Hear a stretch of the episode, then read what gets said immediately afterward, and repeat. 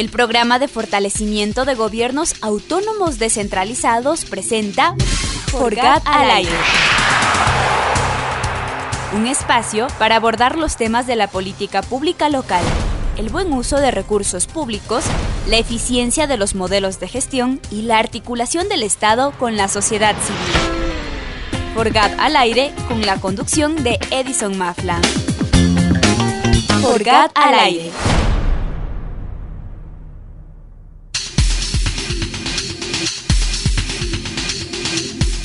Bienvenidos a un nuevo programa de Forgat al aire. Esta es una iniciativa de la Universidad Andina Simón Bolívar, sede Ecuador, del área académica de gestión y por supuesto de Voz Andina Internacional.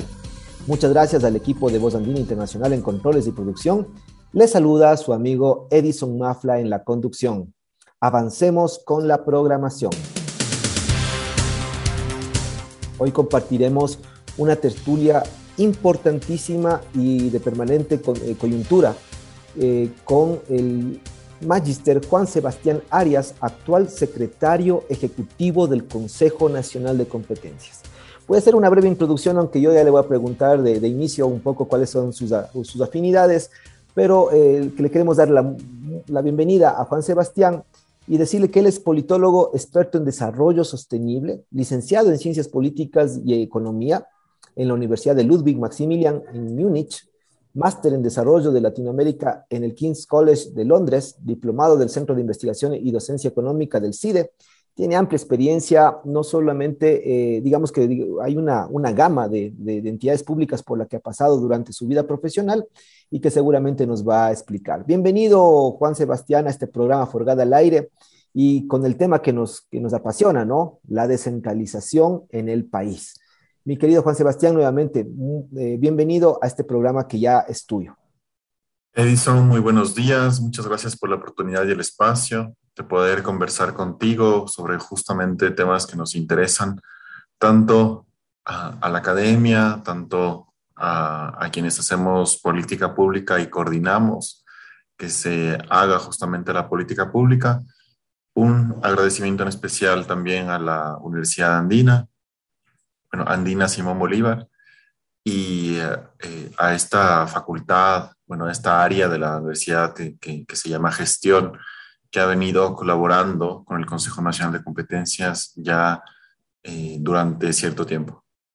Lo que decía es que ya nos adelantaste, es un tema muy importante, querido Sebastián, es el convenio que mantiene el Consejo Nacional de Competencias con la Universidad Andina Simón Bolívar, sede Ecuador, y específicamente con el administrador del contrato, que es el área académica de gestión. Pero antes de entrar en materia eh, y analizar un poco algunos, algunos temas muy puntuales y otros que obviamente nos marca el, digamos que la constitución de nuestro propio país con respecto a la descentralización, quisiera más bien preguntarte de manera más informal, mi querido Sebastián, ¿y qué te hizo, qué te hizo llegar a ti a la, función pública? ¿Qué, ¿Qué, motivaciones tuviste? ¿De pronto tienes... Eh, eh, familia que estaba alrededor de la del servicio público o qué es lo que te introdujo, digamos, que ya, esta carrera que obviamente tiene mucha responsabilidad eh, frente a lo que significaría los recursos públicos del, Estado, ¿no es cierto? Y sobre todo en eh, tener esa actitud muy especial que es diferente al del servicio privado. Muchas gracias, Edison, por la pregunta. Bueno, antes que nada, sí, me gustaría aclarar que, que no, mi, mi familia no, no está de, eh, relacionada con la política, más bien mis padres son ambos arquitectos. Eh, yo, yo creo que crecí y me desenvolví en un ambiente cosmopolita, o sea, vinculado bastante a, la globalización como tal. Fui a un, al colegio alemán acá en Quito, estudié en Alemania, eh, tuve la oportunidad de trabajar también un tiempo para el gobierno alemán, para la Agencia Alemana para la Cooperación, GIZ, allá en la sede en Alemania. Eh, luego eh, estudié en Londres justamente por, por todas estas preguntas que venían a mi cabeza de que por qué Latinoamérica y, sus territorios, bueno, Latinoamérica y el Caribe, no han logrado eh, alcanzar un cierto, cierto desarrollo, ciertos parámetros de desarrollo. Entonces en Londres también comprendí que quizá el desarrollo es diverso, que hay distintas formas, que justamente cada región tiene su desarrollo propio y que hay que irlo construyendo también eh, a medida de, cada una de las, de las regiones y cada uno de los territorios. Eh, entonces, bueno, luego, luego de mis estudios ya me, vinculé a, la función pública acá, acá en Ecuador y, y, creo que he venido adquiriendo cierta experiencia en el manejo de proyectos de cooperación internacional, principalmente, que eso fue eh, lo que más me, he dedicado ya a nivel profesional. Y pues eh, se dio la oportunidad eh, de, dirigir actualmente el Consejo Nacional de Competencias debido a un proceso de selección que, que hubo justamente a través de una sesión extraordinaria del Consejo Nacional de Competencias, en donde se convocó a través de una de una terna y yo salí seleccionado por, por votos unánime como secretario ejecutivo del Consejo Nacional de Competencias. Yo estoy muy agradecido de lo que ha venido siendo este encargo. Ya voy, eh, ya he cumplido recién 100 días y, eh, y, la verdad ha sido una oportunidad para, para conocer aún más eh, el Ecuador y tener esta, esta bueno, la, la, la, oportunidad de, de, de, conocer más sobre las necesidades, cómo está organizado y cómo se le puede eh, apuntalar, ¿no? A fortalecer de manera institucional todas las políticas que se han venido haciendo, consolidar ciertos procesos y darle también un empujón, eh, revitalizar también ciertos procesos que quizá no, no terminaron de, consolidarse como tal y que tampoco eh, han tenido una mayor importancia eh, dentro del discurso nacional en, los últimos años. Bueno, esa experiencia entonces que además eh, se le nota muy, muy, muy joven, ha estado en distintas carteras de Estado, ha estado en distintas instituciones, hoy con el gran reto de ser parte de este Consejo Nacional de Competencias que como rector le toca promover justamente la descentralización en el país. O sea, es un pilar importante para la descentralización. Felicitaciones nuevamente. Y felicitaciones, mi querido Sebastián, por el evento que tuvimos en conjunto, porque creo que eh, ese evento desarrollado el pasado jueves 16 de septiembre con excelentes expositores eh, buscados e identificados por ustedes y el Consejo Nacional de Gobiernos Parroquiales del Ecuador, permitió tener una visión, un panorama rápido de cómo se contextualiza la participación ciudadana en el nivel de gobierno más cercano a los territorios. Qué interesante, eh, Sebastián, eh, también la oportunidad de haber podido moderar ese espacio pero sin embargo, creo que también, por otro lado, dejaron muchas pistas, ¿no? Muchas pistas de qué es lo que se podría hacer, qué es lo que se podría eh, empezar a, promover desde, desde las instituciones. Y finalmente yo quisiera saber cómo evalúa usted esta jornada, cómo, cómo, cómo, cómo le vio, qué expectativas se merece. Le escuchamos con mucha atención e interés, estimado Sebastián. Bueno, gracias Edison. Yo creo que sin duda hemos marcado un hito importante de articulación y colaboración entre el Consejo Nacional de Competencias, la Universidad Andina, el CONAGOPARE y Fundación Esquel desde la sociedad civil a través de este evento que tuvimos la semana pasada. yo considero que fortalecer el desarrollo territorial con una visión sistémica es justamente lo que debemos estar buscando eh, dentro de, este marco de gobernanza colaborativa que queremos nosotros fomentar desde el Consejo Nacional de Competencias. Eh, quizá como para aportar un poco de contexto, sí me gustaría indicar de qué se encarga el Consejo Nacional de Competencias. Y creo que en ese sentido eh, señalo que nosotros somos el, el, organismo técnico responsable de organizar e implementar el proceso de la descentralización en el país. Y dentro de estas atribuciones que nosotros tenemos está el promover y vigilar que se cumplan los mecanismos de participación ciudadana en la gestión de los gobiernos autónomos descentralizados. Entonces, eh, por estas funciones que nosotros tenemos, eh, tenemos acceso y aparte de eso producimos, o, obviamente con la ayuda de los gobiernos autónomos descentralizados, eh, sus entes asociativos y demás instituciones públicas, nosotros podemos tener acceso y contamos con los informes del estado de activación de los mecanismos e instancias de participación ciudadana y control social de los gobiernos autónomos descentralizados parroquiales. Entonces, de acuerdo a un sondeo que nosotros hicimos a 355 GAD, más o menos, eh, sobre la implementación de los mecanismos de participación ciudadana y control social, nosotros pudimos identificar aspectos relevantes para apuntar al fortalecimiento institucional. Entonces, de acuerdo a este sondeo, nosotros nos planteamos toda una estrategia y la hemos denominado Estrategia de Apoyo a los GAT Parroquiales Rurales 2021-2025. O sea, queremos que dure justamente cinco años, porque en todas nuestras políticas las estamos viendo también de largo plazo.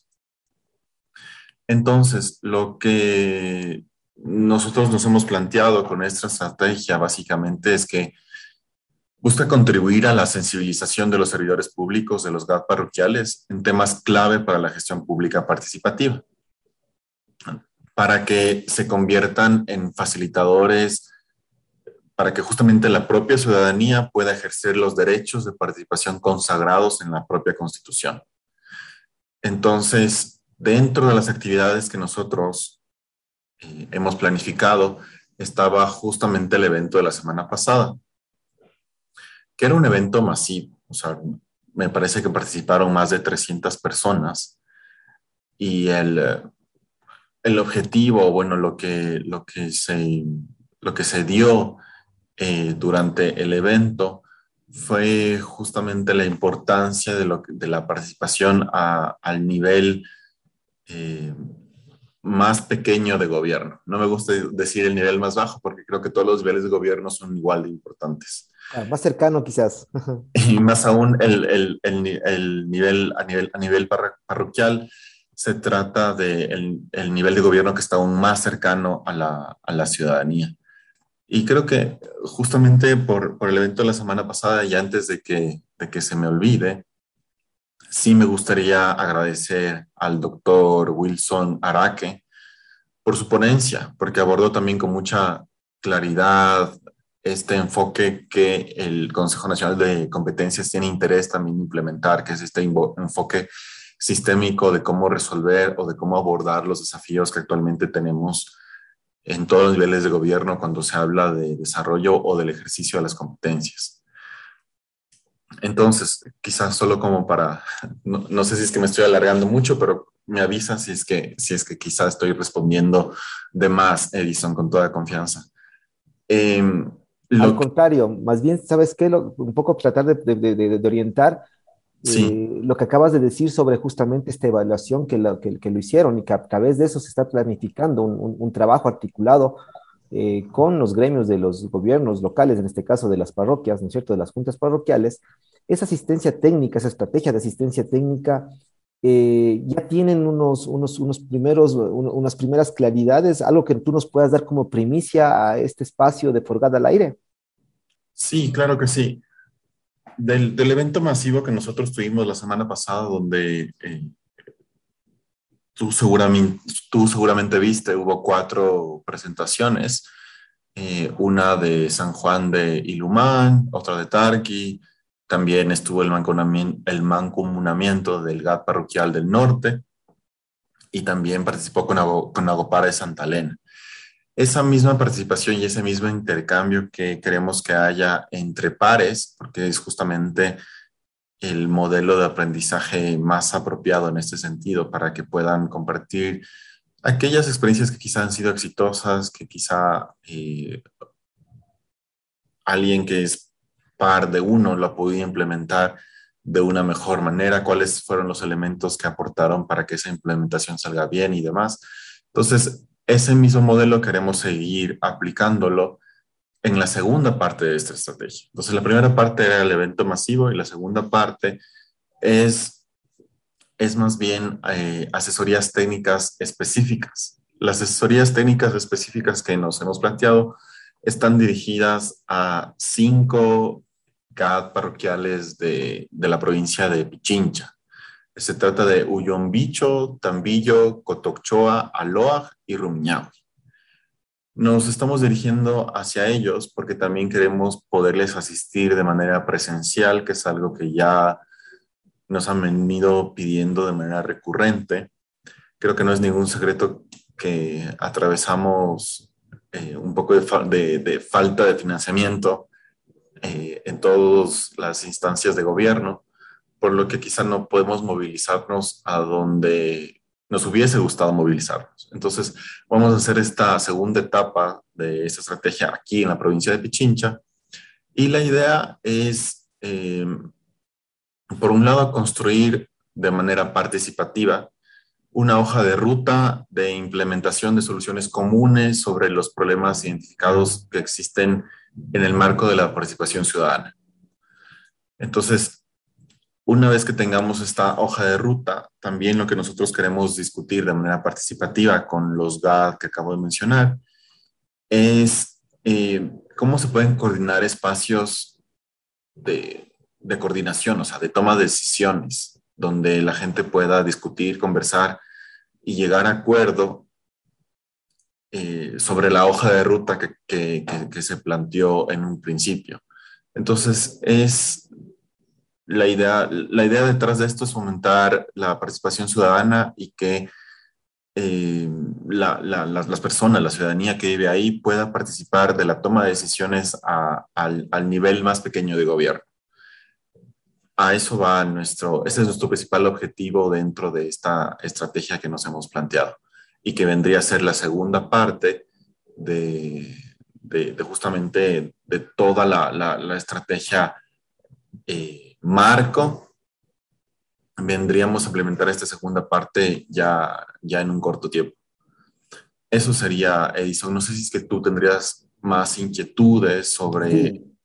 De pronto, eh, para cerrar esta primera parte, para ir de lo particular a lo general y hablar un poco sobre descentralización, pero para cerrar esta primera parte de la, de la tertulia que tenemos, es, si bien vamos a tener unos, unos, unos ejemplos característicos para ver cómo incorporamos lo que se investigó, lo que se estudió por parte del Consejo Nacional de Competencias y en territorios ya ajustados y tratar de determinar una, una estrategia, como tú dices, de asistencia técnica, ¿sí? Esta estrategia de asistencia técnica, ¿qué otras colaboraciones en principio tú eh, considerarías para que esto se pueda expandir? No sé, yo sé que el tema del presupuesto siempre va a ser una limitante, pero para expandirle esta asistencia técnica lo más eh, pronto y quizás lo más amplia posible en el, en el espectro nacional. Es decir, para que podamos, al final de cuentas tenemos más de 800 juntas parroquiales en todo el país, ¿no? Entonces, la idea, ¿cuál sería un poco después de este ejercicio, que supongo que es una especie de pilotaje, ¿qué, otros, qué otras colaboraciones deberíamos tener en cuenta? Y con eso cerraríamos la primera parte de esta tertulia, mi querido Sebastián. Bueno, eh, creo que para responder a, a, a, esta segunda parte sí me gustaría ser quizá un poco disruptivo en el hecho de que eh, si queremos que haya un aporte importante hacia la, la, la participación ciudadana y sobre todo que se implementen estrategias de participación ciudadana sostenibles. Sí, creo que se necesita señalar que, por ejemplo, las ideas de Estado que conocemos quizá comiencen a parecernos un poco caducas, en el sentido de que los estados se crearon hace, o la idea de Estado se creó hace, miles de años, y para eso justamente hay que involucrar a más actores, hay que entregar justamente eh, la idea de, de, hacer la política pública hacia quienes son los verdaderos dueños, que en este caso son, es, la, es la ciudadanía.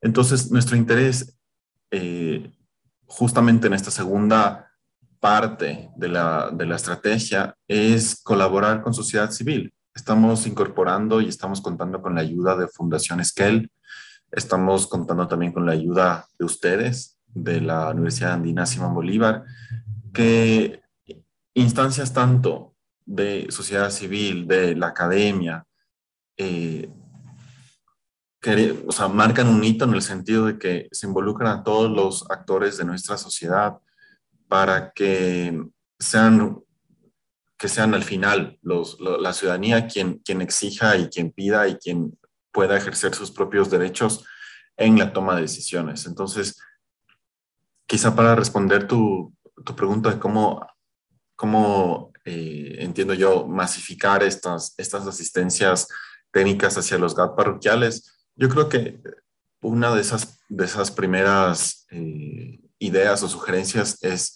mantener el, involucramiento de sociedad civil de manera eh, activa y justamente seguir eh, investigando, seguir preguntando cuáles son las necesidades de los GAT parroquiales para que así nosotros, que al final coordinamos la política pública, podamos entender mejor qué es lo que ellos necesitan. Y yo creo que quizá la Universidad Andina puede tener aún eh, más alcance o puede llegar aún más a, esos GAD parroquiales que quizá nosotros, eh, por, por, ser Estado, no tenemos los medios de hacerlo.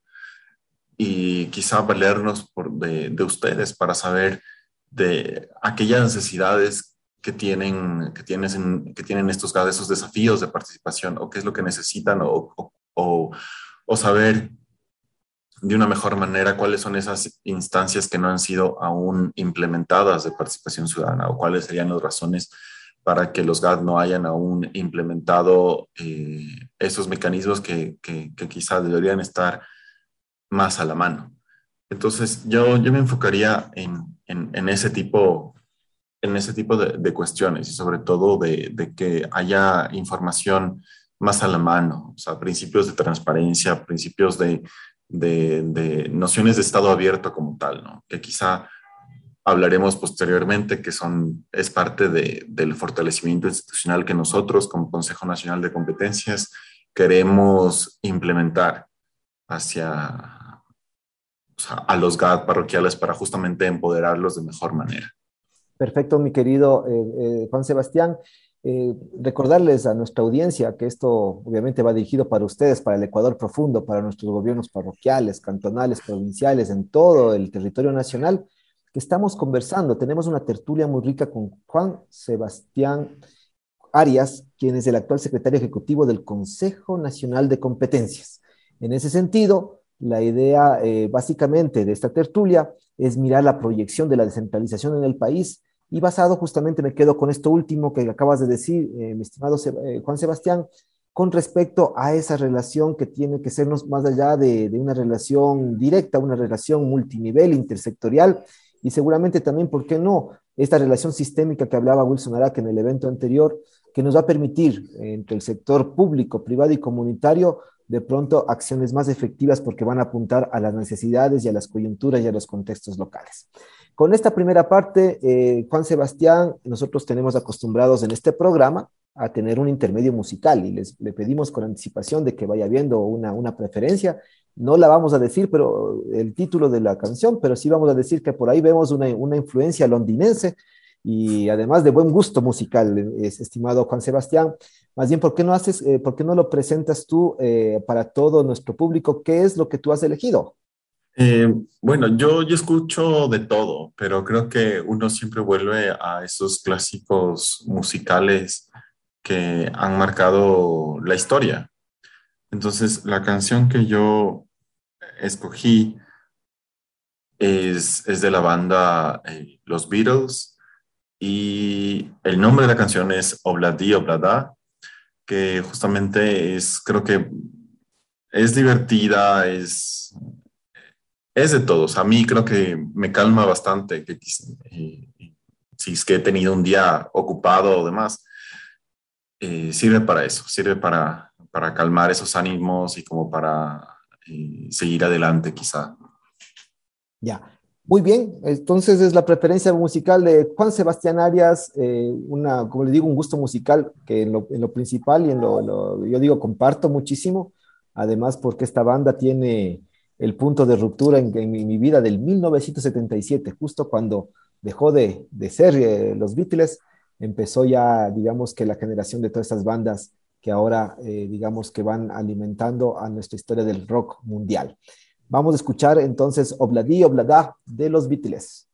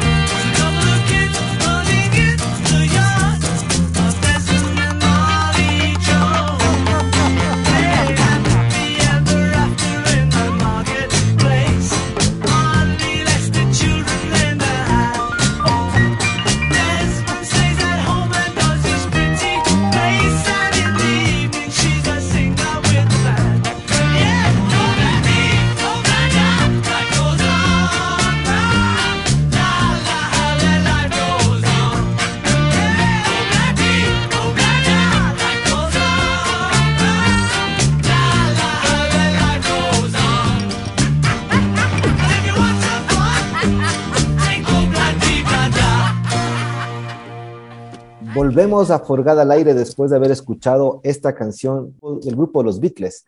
Eh, antes de empezar con la siguiente parte y, finalizando ya nuestra tertulia, eh, ¿qué tiempo estuviste en, Londres estudiando? Estuve, bueno, era una maestría de un año eh, y piquito, pero estuve, estuve justamente un año y un poquito más. Y justamente, ¿Qué tal la experiencia ya? divertido, divertido en el sentido de que uno aprende no solo no solo lo, lo, que, lo que uno fue a estudiar, sino que también aprende de, de historia, se conecta con la gente, aprende de culturas.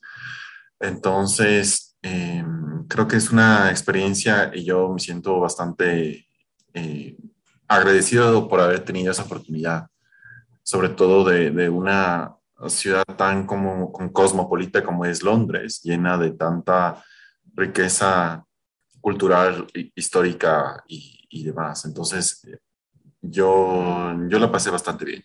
Perfecto. Eh, solamente ahí de pronto como un dato, yo sé que esto ya no, ya no sería parte del repositorio de nuestros GATS, pero sí vale la, pena que como medio informativo también vayamos un poco escudriñando qué hay detrás de cada una de las canciones. Eh, esta canción lo que dice básicamente es que la vida continúa, ¿no es cierto?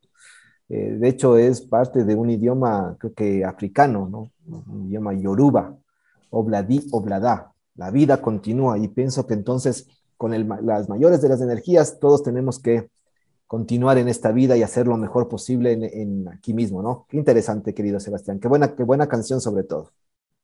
Em, Decíamos que vamos de lo particular a lo general. Hemos hablado del evento como una acción específica, muy particular, en donde tuvimos una experiencia académica, pero también un vivencial de las mejores prácticas, digamos, o de algunas prácticas para no poner de lado a otras juntas parroquiales que también seguramente tienen experiencias muy ricas, pero sí de una experiencia muy particular, de una actividad muy particular a lo general. La descentralización en el país, eh, querido Sebastián, ¿cómo, cómo, cómo la recogemos desde el desde este inicio de un nuevo gobierno, ¿sí? del gobierno que se ha denominado del gobierno del encuentro, y qué es la, qué, qué, qué, cómo la encontramos y hacia dónde tiene que apuntar. Creo que ya nos has dicho algo ya en, en, la primera parte, pero aquí es el momento de profundizar justamente sobre la descentralización en el país. Cuéntanos, ¿cuál es tu, tu, tu expectativa al frente de esta cartera llamado Consejo Nacional de Competencias con respecto a la descentralización? Claro que sí.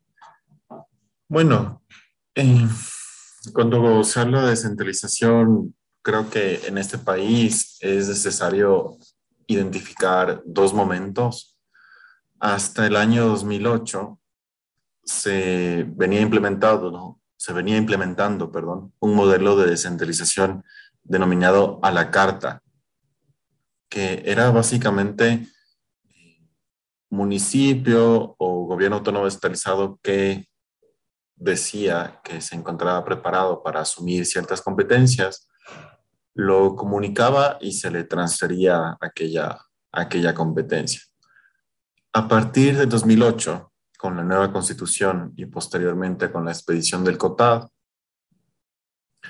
se establece o se instaura eh, en el país un modelo de descentralización obligatoria eh, y progresiva. Es decir, que aquellas competencias que se fueron descentralizando una a una desde el año, eh, o sea, a partir de 2010 que se expide eh, el COTAD, si no me equivoco, es justamente que se transfieren a los gobiernos autónomos descentralizados y eso significa que, que no hay marcha atrás, es decir, la, la, idea es que cada vez haya más competencias eh, descentralizadas o, o, que justamente los gobiernos autónomos centralizados pueden asumir mayor control sobre sus propias decisiones dentro del marco de sus propios territorios. Entonces, quizá esa es la idea detrás con el modelo de descentralización que, eh, que justamente la Constitución y el COTAD eh, intentaron establecer. Entonces, quizá haya pasado algún tiempo desde justamente desde, desde este intento de consolidación, de la descentralización. Y ya estamos ahorita en el año 2021 y creo que justamente sería lo más interesante poder medir quizá el, impacto de, lo que ha sido todo el proceso de descentralización. Lamentablemente quizá no, no tenemos con información, eh, no contamos con información actualizada como para eh, saber de manera específica qué ha venido siendo. Pero no obstante a eso, de, que quizá no, no, tener con toda la información a, la mano, lo que nosotros hemos visto es que eh, la última resolución del Consejo Nacional de Competencias eh, data del año 2016. Entonces, tomando en cuenta que desde la expedición del contado hasta el año 2016 se descentralizaron 11 competencias y también se reguló una función, entonces estaríamos hablando de, de 12 ámbitos que de alguna manera se encuentran regulados y, y descentralizados hacia otros niveles de gobierno sí hemos notado que quizá ya, ya es, ya ha pasado cierto tiempo y que el mundo quizá avanza de cierta manera, incluso más rápido de cómo se expiden las leyes y que cómo se expiden también eh, las, las resoluciones y el manejo de, de sus políticas. Entonces, lo que actualmente la administración del Consejo Nacional de Competencias ha planteado es que haya una visión sistémica de las cosas. ¿Qué quiero decir con esto? Es que justamente la gestión ambiental va a tener que ver con la gestión de, turismo, va a tener que ver también con la gestión de patrimonio. Es decir, cada una de las competencias, si bien hay que fortalecerlas, de, eh, el modelo de gestión, eh, hay que actualizar la normativa y demás, tampoco se las puede ver de manera aislada. Podemos decir entonces que el modelo de competencias exclusivas, cual como reza en la Constitución y en el COTAD, también eso no implica de que toda competencia exclusiva pueda ser eh, concurrente, es decir, tratar de fortalecer esa idea de no eh, particularizar como islas cada competencia, sino más bien que toda la competencia haya toda la colaboración posible entre los diferentes niveles de gobierno? Creo que el COTAD es claro sobre qué competencia es concurrente y cuál no y creo que más allá de lo que diga la ley, eh, tampoco nos podemos ir. Pero lo que sí se puede hacer es, es implementar justamente eh, estas, estas nociones de gobernanza colaborativa y de hablar de estándares internacionales para el manejo de las políticas públicas de este país. Entonces, si es que tenemos una agenda de desarrollo sostenible y si es que tenemos también una agenda urbana, que rige a nivel mundial eh, justamente eh, cómo se deben hacer las políticas. Yo creo que esas son las guías que deberíamos seguir. Y eso es lo que nosotros también eh, estamos intentando que, que, se tome en cuenta aquí dentro de, del manejo de, de, cómo se ha venido dando la, la administración y organización de la descentralización y el manejo de las competencias como tal. Eh, de lo que hemos visto, de lo que hemos analizado, porque no, yo estaría mintiendo si te digo que hemos hecho un diagnóstico, porque quizá un diagnóstico con el poco tiempo que hemos tenido eh, hubiese requerido una metodología eh, mucho más, más, rigurosa y más, y más rígida, pero lo que sí te puedo decir es que el análisis que hemos visto es que es que se necesita mayor coordinación y articulación dentro de, cada una de las competencias. Es decir, el ente rector eh, necesita comunicarse de una mejor manera con los gobiernos autónomos descentralizados y a la vez debe haber una articulación mejor construida, o sea, con un, quizá con un mejor espacio, también con los entes asociativos y también, por ejemplo, con, aquellos entes rectores que quizá eh, tienen, tienen a, su, a su cargo más de una competencia. Perfecto, eh, Sebastián. Eso, eso sí habría que tomar en cuenta y creo que es algo que nosotros queremos, trabajar en esta articulación y coordinación de las políticas públicas para que haya, haya un mejor modelo de gestión de las competencias. Sí, eh, el, tiempo se nos está cortando, pero nos quedan algunos intereses eh, adicionales. Eh, finalmente, el Consejo Nacional de Competencias, de lo que nos mostraron con respecto a la evaluación de la capacidad institucional, también ha hecho algunas reflexiones durante varios años atrás en distintos momentos sobre este ejercicio de la descentralización. Quizás ahí ustedes tienen una información de base que va a permitir justamente un análisis. Ahí, por ejemplo, dicho sea de paso, la academia podría ser un interesante interlocutor para tratar de, describir objetivamente qué está pasando con esa información. Y por qué no pensar que el ejercicio de, este análisis del, dato pueda eh, eh, entrar a mediar, digamos, que unos resultados históricos, ¿sí? que describan algunos impactos que se han generado hasta el momento. Obviamente no todo, no, todo ha sido malo, yo creo que los gobiernos locales han, han hecho un trabajo importante, ¿sí? En varios sectores y quizás esos impactos deberían ser de alguna manera sistematizados y recogidos. Un lado ya lo tiene y, y creo que ha sido histórico en el Consejo Nacional de Competencias de reflexionar sobre esto, pero también de pronto ponerlo a la luz pública, como tú dices, ¿no? Tratar de ya de hablar sobre el dato, saber qué es lo que nos puede decir, y quizás ahí la universidad inclusive pueda eh, articularlo esto a una resolución que además fue presidencial en su momento y que también es obligatoria para los gobiernos locales con respecto a que tienen que tener un sistema de información local, nuestros gobiernos provinciales y cantonales principalmente. Yo sueño un poquito más allá, ojalá inclusive los parroquiales tengan ese sistema de información local que haga que los censos en el Ecuador sean mucho más fáciles de, hacer y de, y de, construir. Pero veo que entonces por ahí puede ser una alternativa, estimado Sebastián, y, ahí quisiera articularlo a esta última pregunta para tratar de ver si es que por ahí vamos, es en torno a esto último que te, que te, comento con respecto entonces a la academia. ¿Qué esperar de la academia y qué esperar de, la, de, de este ejercicio de vinculación con la colectividad que debería tener una, una, mayor sostenibilidad y no ser esfuerzos aislados de pronto de una entidad de, educación eh, superior frente a, a, una, a, muchas necesidades, múltiples necesidades que tiene el sector público, sobre todo ahora en estos tiempos de crisis económica. Yo creo que el, el, el deber ser, quizá incluso, o sea, me, me, pongo hasta en un plano un poco más exigente, eh, por parte de la academia es, es poder proveer, poder producir esta información que es fundamental para la construcción de políticas públicas.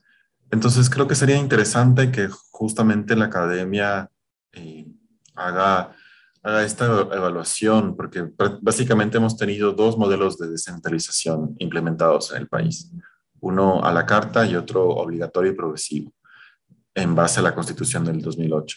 Entonces creo y, y varios y ambos ambos modelos ya han tenido su oportunidad de, de ejecución.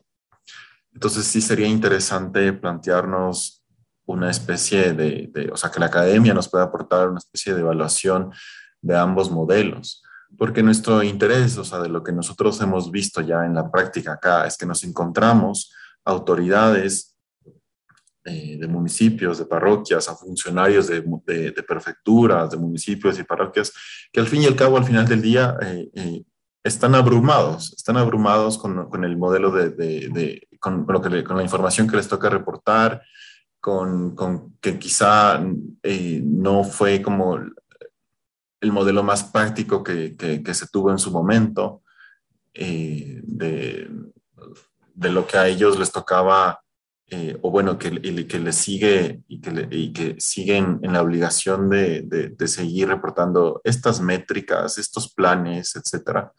Entonces, como Consejo Nacional de Competencias vemos que también obviamente son, son esa información que, que es compleja hasta incluso de entender. Entonces, sí nos interesaría poder saber qué tanto ha influido estos, estos modelos de, de, de descentralización y poder avanzar en, en ideas más prácticas de, plan, de la planificación de la descentralización, que es para nosotros lo más importante. Justamente eh, alinearnos al Plan Nacional de Desarrollo, que entiendo eh, que, ya, que ya está por salir, pero sí tomar en cuenta de cómo poder facilitar la planificación eh, de, de, la descentralización, no solo para el Consejo Nacional de Competencias, porque al fin y al cabo nosotros nos encargamos ya de eso, pero es de que la academia pueda servir de cierta manera y, pueda dar luces a, a, las propias autoridades, a las propias autoridades que al final estamos hablando de, de, de, gobiernos autónomos descentralizados que gozan de autonomía y que pueden tomar sus propias decisiones y que para eso también ellos necesitan sistemas de información que les sirvan, que les reporten y que puedan darles esta información fidedigna para la, toma de decisiones más acertadas. Entonces yo creo que ahí la academia tiene un espacio amplio, amplio no solo de soporte hacia nosotros como instituciones públicas, sino también hacia las propias autoridades públicas y también para ese trabajo conjunto con sociedad civil dentro de la idea de una sociedad de conocimiento y de, y de colaboración sobre la descentralización. Entonces creo que eso sería un rico debate que podríamos seguir promoviendo, seguir promocionando en el marco de estos eventos y también en el marco de charlas que, que podamos inaugurar en conjunto. Y, más bien, te invito también a hacerlo, a que, a que podamos seguir eh, organizando estos eventos donde podamos discutir, estas, estas ideas que ahorita te, te estoy mencionando. Con todo gusto, eh, Sebastián, y con esto eh, el tiempo en radio es realmente muy limitado. Nos quedamos con algunas interrogantes, pero estamos seguros que esto no va a ser ni la primera ni la última vez. Al contrario, vamos a, vamos a ver eh, en distintos espacios, Forgada al Aire es uno, para seguir conversando contigo de estos temas que son tan importantes. Espero que te hayas sentido bien en esta tertulia. Eh, realmente agradecemos tu participación. Y más bien, ¿cuál sería entonces tu mensaje final para los gobiernos locales? Bueno, para los gobiernos locales es que eh, el, Consejo Nacional de Competencias está, a las órdenes de ellos. Nosotros queremos saber qué es lo que necesitan, eh, cómo podemos ayudar, ayudarles a cada uno de ellos en sus distintas necesidades y en sus distintos niveles de gobierno.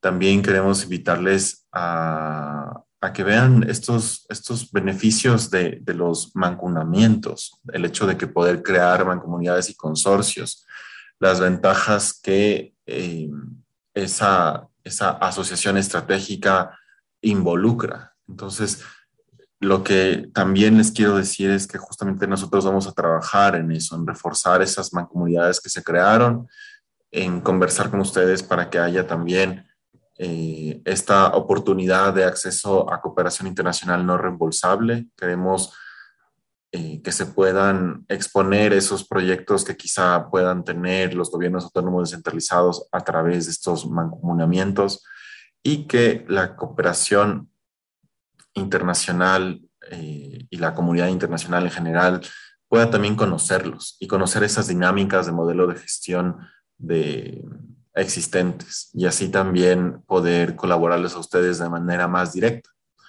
Eso, Muchas gracias, eh, Juan Sebastián Arias, secretario ejecutivo del Consejo Nacional de Competencias. Así terminamos un, eh, programa más de Porgada al Aire.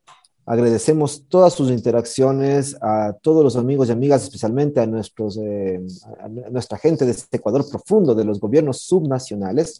Ponemos a disposición nuestras redes sociales en Facebook, arroba UACB, y en las redes sociales de Twitter e Instagram con, como Edison Mafla con todos quienes nos miran en el mundo. Buenos días, buenas tardes, buenas noches.